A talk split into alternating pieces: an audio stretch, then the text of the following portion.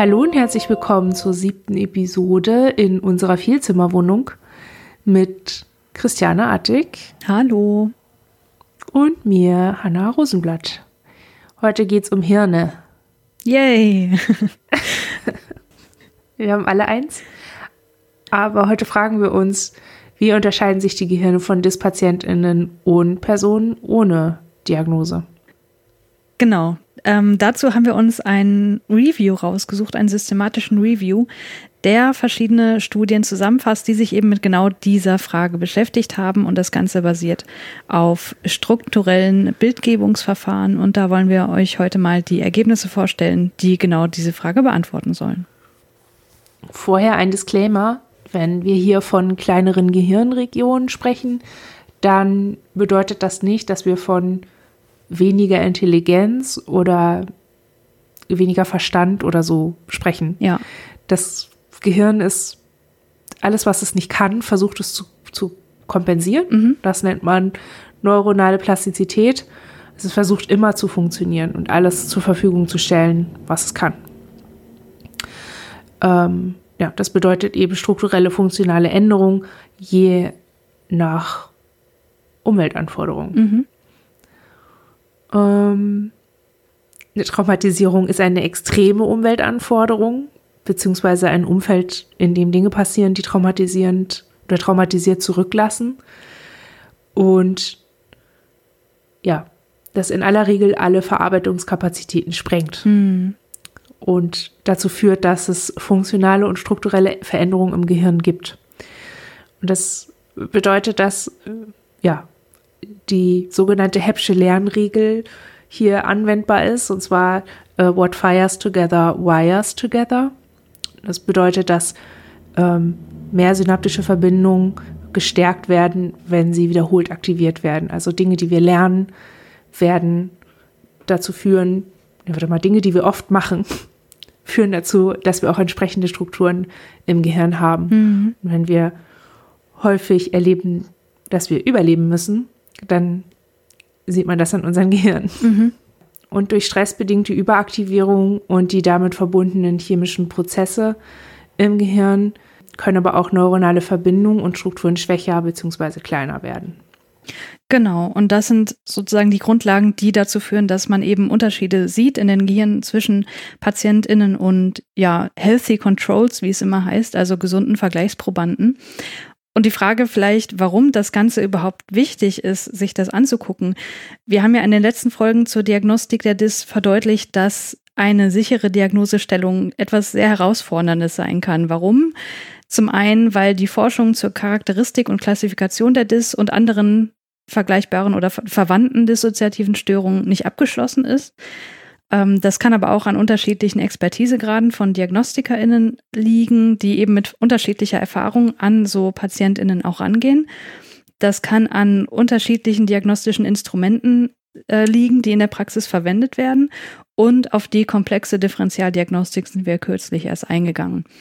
Mhm. Und auf Basis dieser, ja, sehr herausfordernden Situation sind Forschende bestrebt, in Anführungsstrichen härtere, also möglichst objektive Diagnosekriterien herauszufinden und zu etablieren, um die Diagnostik zu erleichtern und zu verschnellern. Also, dass man sozusagen ähm, idealerweise weiß, okay, das und das Gehirnareal ist bei PatientInnen anders als bei ähm, gesunden Vergleichspersonen und das ist ein ja wirklich äh, wertvoller Hinweis darauf, dass die Diagnose zutrifft. Und eine Möglichkeit, um solche Diagnosekriterien herauszufinden, ist, dass man sich Unterschiede in der Hirnstruktur zwischen Patientinnen und Personen ohne Diagnose ähm, sozusagen anschaut, um die dann als Diagnosekriterium heranzuziehen. Also es geht um die Frage, welche Unterschiede gibt es in der Hirnstruktur? Mhm. Interessant ist, dass die Forschung zu strukturellen Unterschieden noch in den Kinderschuhen steckt. Hm. Ähm, trotzdem gibt es eine ganze Menge, weshalb das jetzt ja in diesem Artikel sehr viel zu reviewen ist, also sehr viel zusammenzufassen ist. Mhm. Vor allem ist ja auch eine Herausforderung, dass es sehr viel gibt, was bestätigt, dass eine Dis besteht. Es gibt sehr wenig, also auch wenig Instrumente, die so, womit man beweisen kann, dass jemand keine Dis hat. Das ist dieser also ja, also auch das ist so eine Herausforderung und es ist interessant, dass man jetzt versucht, ähm, über die Physis zu gucken, mhm. was sich da getan hat.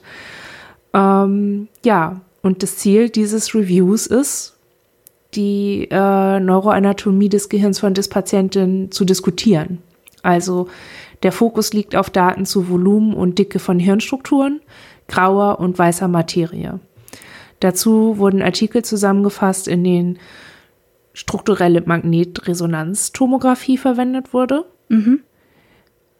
was uns zu einer Frage führt, dass eigentlich, ja, eigentlich ist so ein Magnetresonanz Dingsbums ja eigentlich nur ein besonders teures, aufwendiges Schaufenster in so ein Gehirn.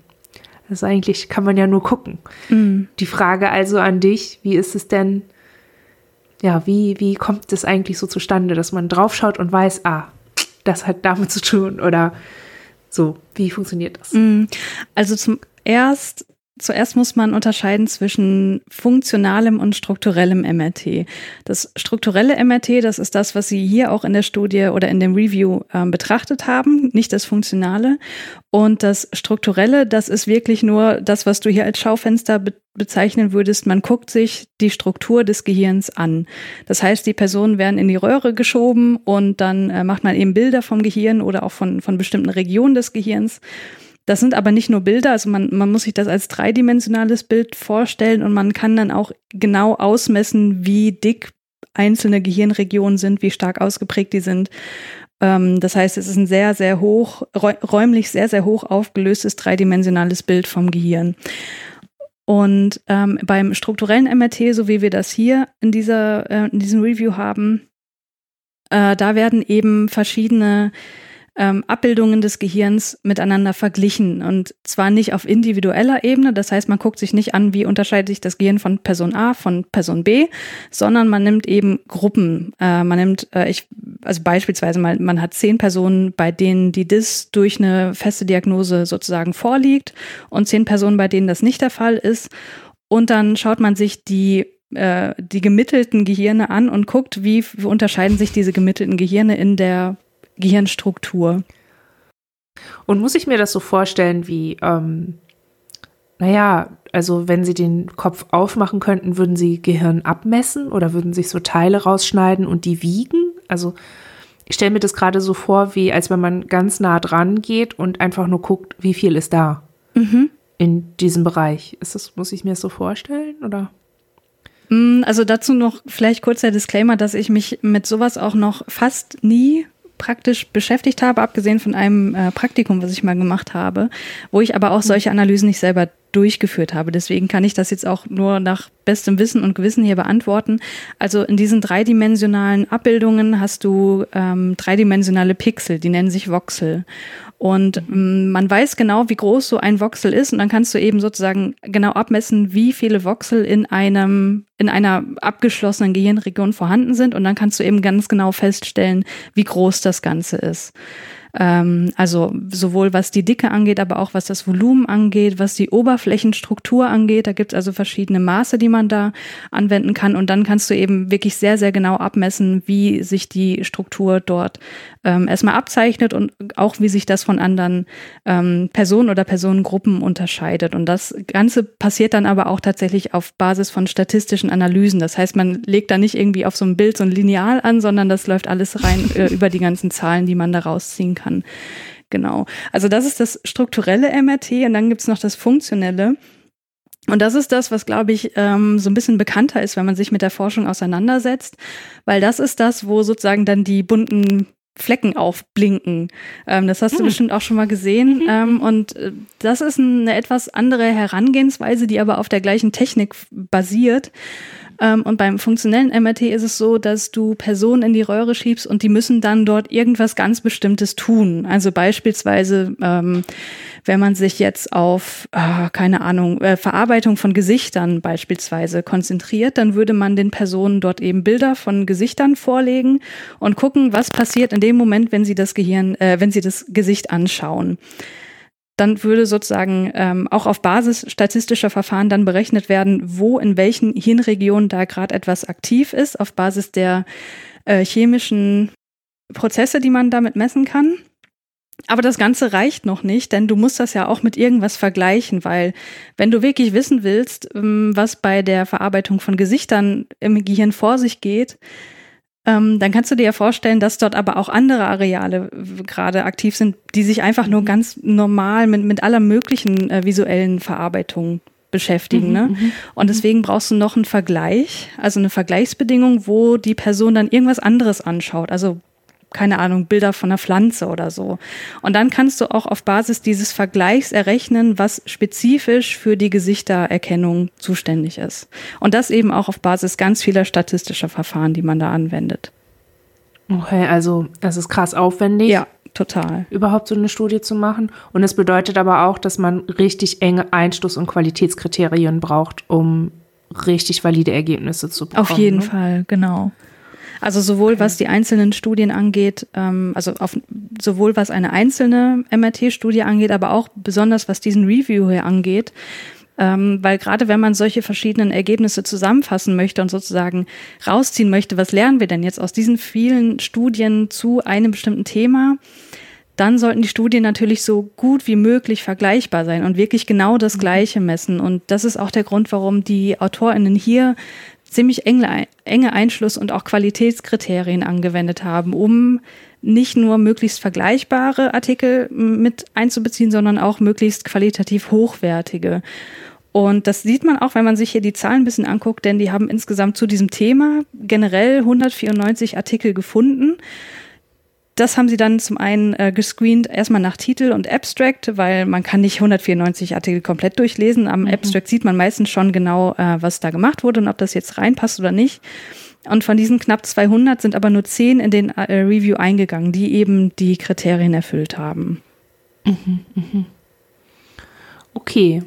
Äh, in dem Artikel werden die gefundenen Unterschiede nach Gehirnregion unterschiedlich dargestellt. Mhm. Das ist ganz super an, dem, an diesem Review, dass sie einfach immer auch eine kurze Erklärung mitgeliefert haben, welche Funktionen diese Areale haben und für welche Funktion diese die Veränderung verantwortlich sein könnte. Genau, das, das fand ich auch wirklich schön am Artikel und das ist was, was man nicht immer findet. Ne? Also ähm, gerade in so ja, neuropsychologischen, neurologischen Artikeln, die sich mit solchen bildgebenden Verfahren beschäftigen. Da liest man dann ganz viel, in welchen Regionen da jetzt irgendwelche Änderungen vorliegen oder wo jetzt die Aktivation besonders groß war oder so. Aber ja. dass dann am Ende nochmal aufgeschlüsselt wurde, ja hier und die Region, das ist aber da und dafür verantwortlich und deswegen sehen wir diese Symptome eventuell. Das kenne ich tatsächlich nicht so in dieser Ausführlichkeit und das fand ich wirklich gut. Ich auch nicht. Also wir beschäftigen uns seit Jahren damit mit der Neurologie von, von DIS und mhm. immer über solche die wir dann zum Teil auch gekauft haben, irgendwelche Paper mhm. von Neurologen. Und das ist aber alles für einen Profi, für einen, nee, vom Profi für den Kenner. Und ähm, das hier ist jetzt ein Open Access Text. Also es ist ja auf ganz vielen Ebenen offenbar. Ähm, ja, Open Access. ja. Dann lass uns mal reinspringen. Mhm. Die Ergebnisse. Ja, ich kann gern mal anfangen. Also du hast ja gerade schon richtig gesagt, das ist für die ganzen Gehirnregionen geschlüsselt ähm, dort aufgeführt und sie fangen erstmal an mit sogenannten Whole Brain Ergebnissen. Das heißt, man kann diese Analysen sowohl auf einzelne Gehirnregionen ähm, ganz spezifisch anwenden. Das nennt man dann Region of Interest, wenn man weiß, okay, ich gehe mit der Vorannahme ran, dass die und die Region bei der DIS eine besondere Rolle spielt, dann gucke ich mir die an. Man kann das aber auch auf das gesamte Gehirn anwenden. Und hier in diesen Studien wurde beides gemacht, deswegen ähm, berichten Sie hier erstmal die Ergebnisse bezogen auf das gesamte Gehirn, auf das gesamte Gehirnvolumen, auf die gesamte kortikale Dicke und ähm, auch Fläche. Und da hat sich gezeigt, dass bei der DIS das globale Gehirnvolumen, die kortikale und auch die subkortikale Dicke und Fläche geringer sind als bei gesunden Vergleichspersonen. Das ist jetzt aber erstmal noch nichts Besonderes, denn das findet man auch bei anderen psychischen Diagnosen, wie beispielsweise der posttraumatischen Belastungsstörung oder der Borderline-Persönlichkeitsstörung. Deswegen ist erstmal so ein global geringeres Volumen, ohne dass man weiß, wo genau das jetzt ähm, vorkommt, kein geeigneter Biomarker, um zu sagen, okay, die Person hat wohl eine Dis, weil sie hat ein geringeres Gehirnvolumen.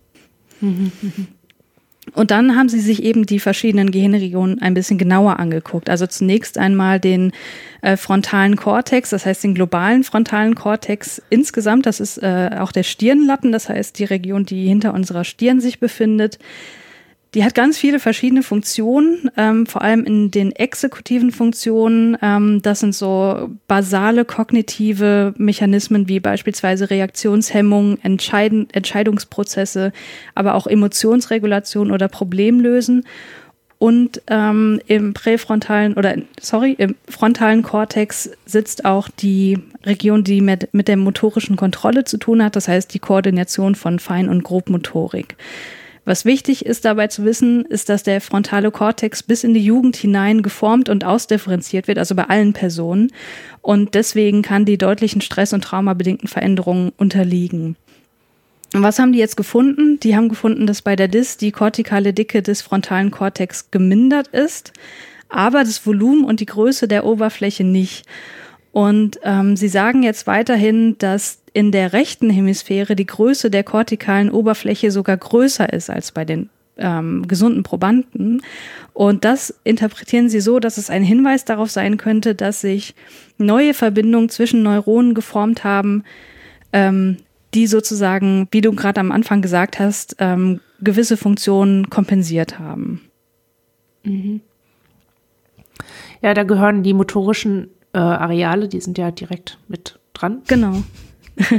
die hängen da ja auch rum. Man könnte ja annehmen, dass bei Dyspatientinnen größere motorische Areale zu finden sind, weil sich verschiedene Persönlichkeitszustände, ins Anteile durch unterschiedliche motorische Eigenheiten, auch die Händigkeit und körperliche Fertigkeiten auszeichnen können und daher sozusagen eine größere Rechenkapazität in den motorischen Arealen des frontalen Kortex vorhanden sein muss. Hm. Das hat man aber bei Dyspatientinnen nicht gefunden. Stattdessen zeichneten sie sich durch eine stärker ausgeprägte weiße Materie in motorischen Arealen im Hirnstamm und der rechten Hemisphäre aus.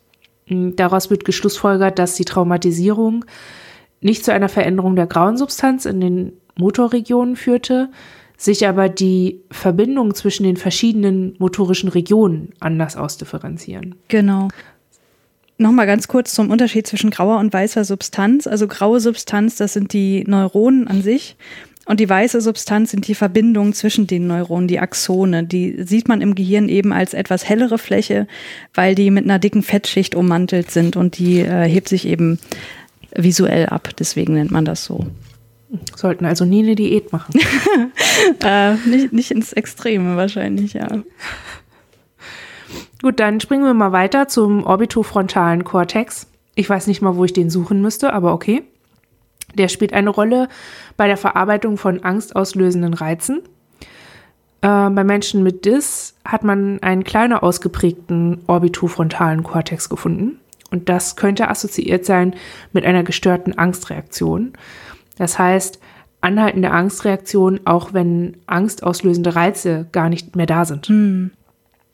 Mhm. diese strukturelle Veränderung findet man auch bei Menschen mit PTBS und wurde schon häufiger äh, in, mit besonders schwerwiegenden Traumata in der Kindheit in Verbindung gebracht. Mhm.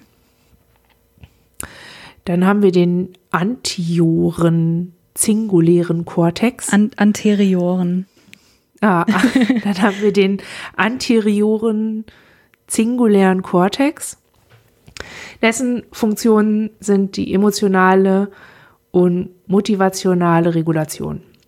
Diese Regionen waren bei Dyspatientinnen kleiner und das kann Schwierigkeiten in der Emotionsregulation, der Verarbeitung von angstauslösenden Reizen und der Interpretation emotionaler Reize erklären.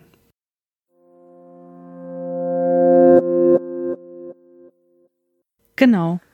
Jetzt waren das ja alles so Regionen, wo ja Emotion und Kognition eine Rolle spielt, aber so diese klassischen dissoziativen Symptome kamen jetzt noch gar nicht auf. Und da haben wir aber in den anderen Regionen vielleicht ein paar Hinweise drauf, wo die herkommen könnten in dem parietalen Kortex oder dem Scheitellappen, sprich das, was direkt oben auf, auf also die, die obere Region des Gehirns, wenn man sozusagen den Kopf von oben aufmachen würde und wo man drauf gucken würde, ähm, der ist besonders wichtig bei der somatosensorischen Wahrnehmung, das heißt der Verarbeitung von Reizen aus dem Körper. Also wenn ähm, also sozusagen das beispielsweise das Hungergefühl, das wird eben da, dadurch hervorgerufen, dass der Magen irgendwelche äh, Neurotransmitter und ähm, ja, anderen Bodenstoffe ins Gehirn sendet und dann wird das Gehirn sozusagen durch die somatosensorische Wahrnehmung davon in Kenntnis gesetzt, dass der, äh, die Person jetzt was essen sollte. Ähm, also das ist damit gemeint und was man jetzt hier in diesem Review gefunden hat, ist, dass je geringer das Volumen des Parietalkortex ist, desto schwerwiegender die dissoziativen Symptome. Man hat aber auch gefunden, und das hört sich jetzt vielleicht ein bisschen kontraintuitiv an, dass wenn man den Parietalkortex stimuliert, beispielsweise durch, ähm, durch elektromagnetische Stimulation, dann können bei gesunden Personen dissoziative Symptome hervorgerufen werden. Ähm, ganz stark zum Beispiel die Symptome der Depersonalisation. Also sowohl ein schwächer ausgeprägter Parietalkortex als auch eine Überstimulation der gleichen Region kann dissoziative Symptome hervorrufen. Und das scheint so ein bisschen darauf hinzuweisen, dass prinzipiell eine Dysregulation für solche Symptome verantwortlich ist. Genau. Mhm. Soll ich den nächsten auch noch machen? Mhm. Okay. Dann haben wir noch den Temporalkortex, den Schläfenlappen. Der hat super viele unterschiedliche Funktionen, zum Beispiel die Verarbeitung auditorischer Reize oder auch Gesichtererkennung. Und bei einigen Strukturen des Temporallappens wurden strukturelle Veränderungen bei der DIS festgestellt, die auch wieder mit dissoziativen Symptomen in Verbindung stehen. Tief im Temporalkortex liegt das limbische System. Das spielt eine besondere Rolle bei der Verarbeitung von Erinnerungen und Emotionen. Da hat man Veränderungen gefunden, sowohl bei der DIS als auch bei der PTBS. Und deswegen sagen die Autorinnen hier, dass es schwierig ist, diese Region als Biomarker für die DIS zu nutzen, aber trotzdem hat man da eben ähm, ja substanzielle Unterschiede gefunden. Was man sagen kann, ist, dass Volumen und Form sowohl von Hippocampus, dem parahypocampalen Gyrus und der Amygdala bei der Dis verändert sind. Mhm. Und zwar liegt dort der Hippocampus, der kleiner ist, je stärker in Anführungsstrichen die Traumatisierung ist. Darunter befindet sich aber auch noch der parahippocampale Gyrus Das sind tolle Worte, oder? Das ist so ein bisschen echt Gyros mit einem Seepferdchen oder so. Es ist bestimmt richtig schwer, Neurologe zu sein, oder? Mm. Und ich habe lauter Bilder an meinem, in, vor meinem inneren Auge. ähm, bei dem hat man neben strukturellen auch funktionale Veränderungen in dieser Region beobachtet. Das heißt, eine Überaktivierung dieser Region in akuten dissoziativen Zuständen pass passiert da bei Dyspatientinnen.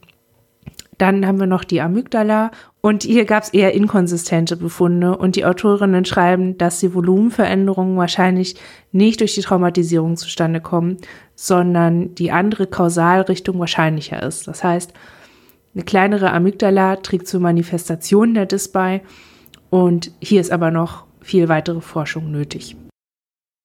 Und dann haben wir noch den Occipitalkortex, das ist der Hinterhauptslappen, also was hinten äh, im Gehirn sozusagen vor sich geht. Das ist ein, eine Region, die ganz viel bezüglich der visuellen Wahrnehmung zu tun hat und da ganz viele Reize verarbeitet. Bei DIS-Patienten findet man, dass diese Region global gesehen kleiner ist. Allerdings haben die Autorinnen auch geschrieben, dass die visuelle Verarbeitung von DIS-Patienten noch nie wirklich systematisch erforscht wurde. Deswegen ähm, sind die, die Auswirkungen dieser strukturellen Veränderungen, die Sie hier auch so ein bisschen diskutieren, sehr spekulativ. Deswegen äh, weiß man da nicht so genau, was das eigentlich zu sagen hat. Mhm. Ganz zum Schluss geht es nochmal um die Basalganglien. Das ist eine Struktur tief im Inneren des Gehirns, das aus vielen einzelnen Strukturen und Kernen besteht, die stark miteinander vernetzt sind und viele Funktionen haben. Zum Beispiel im Bereich der Motivation, der Motorik, Entscheiden und Gedächtnis. Bei äh, zwei Strukturen der Basalganglien sind bei Dyspatientinnen vergrößert. Putamen und Pallidum. Und die sind sogar bei und die sind bei Dyspatientinnen sogar größer als bei PTBS-Patientinnen. Mm. Und die Autorinnen nehmen an, dass diese Vergrößerung durch die verschiedenen motorischen Muster in den verschiedenen Persönlichkeitszuständen zustande kommen. Genau, das war jetzt ein super kurzer, super kompakter Überblick über die Ergebnisse dieses Reviews. Ähm, wer sich dafür interessiert, ich kann das nur empfehlen, sich das mal genauer anzuschauen, weil, also ich persönlich kann da ja nicht so richtig drüber sprechen, ob das jetzt super verständlich ist oder nicht, weil ich da ein bisschen mehr drinstecke, aber so vergleichsweise ist es, glaube ich, ein recht gut verständlicher Artikel. Ähm, der aber nicht ohne Limitationen auskommt. Die Autorinnen sagen selber, selber, dass wenige Studien vorliegend sind. Also du hast ja am Anfang gesagt, es gibt eigentlich relativ viele, aber wenn man das wirklich kondensieren möchte und genau das raussuchen möchte, worum es jetzt hier in dieser spezifischen Forschungsfrage geht, dann sind es ja doch mit zehn Stück relativ wenige. Mhm, mh. Und was die Autorinnen hier auch anmerken, dass in allen Studien, die sie betrachtet haben, lediglich weibliche Personen untersucht wurden. Ähm, das begründen sie damit, dass die DIS bei ähm, weiblichen Patientinnen häufiger vorkommt, aber sie sagen auch gleichzeitig, dass das eben ähm, ja auf jeden Fall eine große Forschungslücke ist, weil man da, also weil man eben gar keine Aussagen dazu tätigen kann, ob es da eventuell auch noch geschlechtsspezifische Unterschiede gibt in diesen ganzen ähm, Unterschieden, die wir hier dargestellt haben. Ja. Und was Sie auch noch sagen, die MRT-Studien, die liefern nur indirekte Ergebnisse über neuronale Strukturveränderungen. Das geht so ein bisschen in die Richtung, was du am Anfang gesagt hast, mit wir haben doch nur ein besseres Schaufenster. Es ist sogar ein ziemlich indirektes Schaufenster, weil wir ja nur das Gehirn eben auf Displays sehen äh, in dieser dreidimensionalen Darstellung. Aber was man natürlich auch machen könnte, und da braucht man natürlich dann auch Freiwillige, die sich dazu zur Verfügung stellen, dass man Postmortem-Analysen macht, dass man sozusagen, nachdem die PatientInnen verstorben sind, sich die Gehirne dann wirklich mal in der Realität anguckt und ähm, da eben dann auch noch andere Analyseverfahren anwenden kann, um diese strukturellen Veränderungen sich noch ein bisschen genauer anzugucken. Mhm. Und was ich besonders wichtig dabei finde, ist, dass man auch im Kopf behält, dass man von Struktur nicht auf Erleben schließen kann. Ja, ja. So, das ist, das ist so das, was ich in der ganzen Zeit immer sehr schade finde. Also ich finde es toll, wir haben immer härtere Daten und das ist ja auch immer nett, wenn man sich was Physisches so vornehmen kann. Also das ist bei einem gebrochenen Bein einfach leichter als bei einer seelischen Erkrankung, mhm. in Anführungsstrichen, mhm. oder so, oder einer Störung. Ähm, gleichzeitig, wenn ich das dann so, also so in dieser Aufzählung, ich habe da natürlich einen gewissen Abstand, wenn ich mir das so, ja. wenn ich mir das so vor Augen halte und wenn wir das hier gerade so lesen, ich grenze mich da ab und versuche das ganz objektiv zu sehen.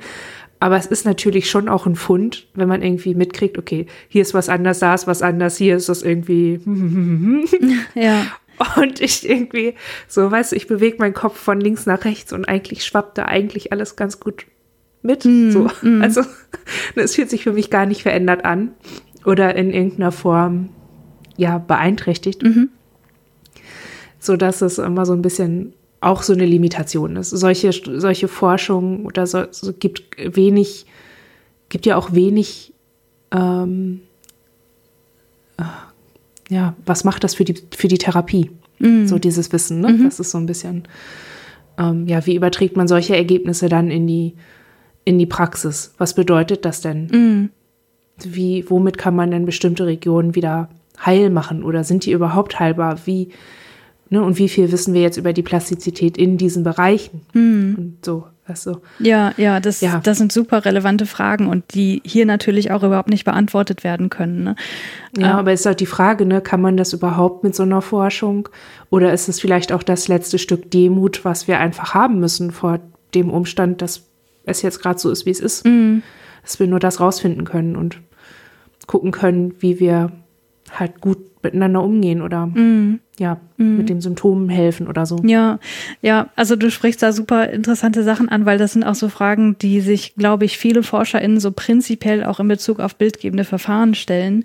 Was machen wir eigentlich damit? Was machen wir mit dem Wissen, dass die und die Region für die und die Aufgabe zuständig sind oder dass die für äh, in bestimmten, bei bestimmten Diagnosen eben anders geformt sind oder vielleicht ein bisschen dicker oder ein bisschen dünner sind. Was machen wir jetzt damit? Und deswegen bin ich auch äh, so, als es darum ging, na, in welche Richtung möchte ich dann mal in die Forschung gehen, auch wieder so ein bisschen davon abgekommen, weil ähm, ich wollte das eigentlich total gerne, so bildgebende Verfahren in Bezug auf ja, psychologische Phänomene und so untersuchen. Aber je mehr ich mich damit beschäftigt habe, desto weniger fruchtbar kam mir das Ganze vor. Ähm, in Bezug auf das Verständnis für die Funktionsweise unseres Gehirns, weil nur wenn wir wissen, das und da ist da und da lokalisiert, sagt das noch nichts darüber aus, wie das denn jetzt wirklich funktioniert, weil einfach die Vernetzung des Gehirns und der einzelnen Gehirnregion und der einzelnen Neuronen so unfassbar komplex ist, dass auch solche Ergebnisse, wie wir die jetzt haben, dass in irgendeiner Gehirnregion ähm, die kortikale Dichte vielleicht äh, dicker ein bisschen größer ist bei einer gewissen Störung als bei einer anderen. Ja, was sagt das denn jetzt? Also ich glaube, dass, mm, dass also wie gesagt, ich, ich stecke da nicht so drin, aber ich kann mir nicht vorstellen, dass diese Ergebnisse jetzt für die Therapie eine besonders große Relevanz haben. Ich sehe da tatsächlich eher so die Relevanz in Bezug auf die Diagnostik, wie die Personen das hier in der Studie auch beschrieben haben, dass man das, wenn es wirklich irgendwann mal so gesichert ist, dass man da wirklich sagen kann, okay, das ist vielleicht die Gehirnregion, die sich exklusiv nur bei DIS-Patienten verändert oder ähm, anders darstellt, dann kann man das, glaube ich, ziemlich gut nutzen. Aber so wie Sie das hier schreiben, ist man selbst davon noch relativ weit entfernt. Mhm, mhm. Ja. Apropos weit entfernt. Lass uns doch in der nächsten Episode zu weit von der Realität entfernten Leuten gehen. Okay. Lass uns doch mal über False Memory reden. Mhm. ähm, ja, das wird auch eine spannende Folge. Das wird interessant, auf jeden Fall. Ich freue mich drauf. Wir so mittel, ehrlich gesagt. Aber ja, wat Mut, dat Mut. Richtig. Bis dann. Tschüss. Das, welcher Film war das? War das Star Wars oder war das Prinzessin Amygdala? Amidala meinst du, Star Wars. Ach so. okay, schneiden wir auf jeden Fall raus.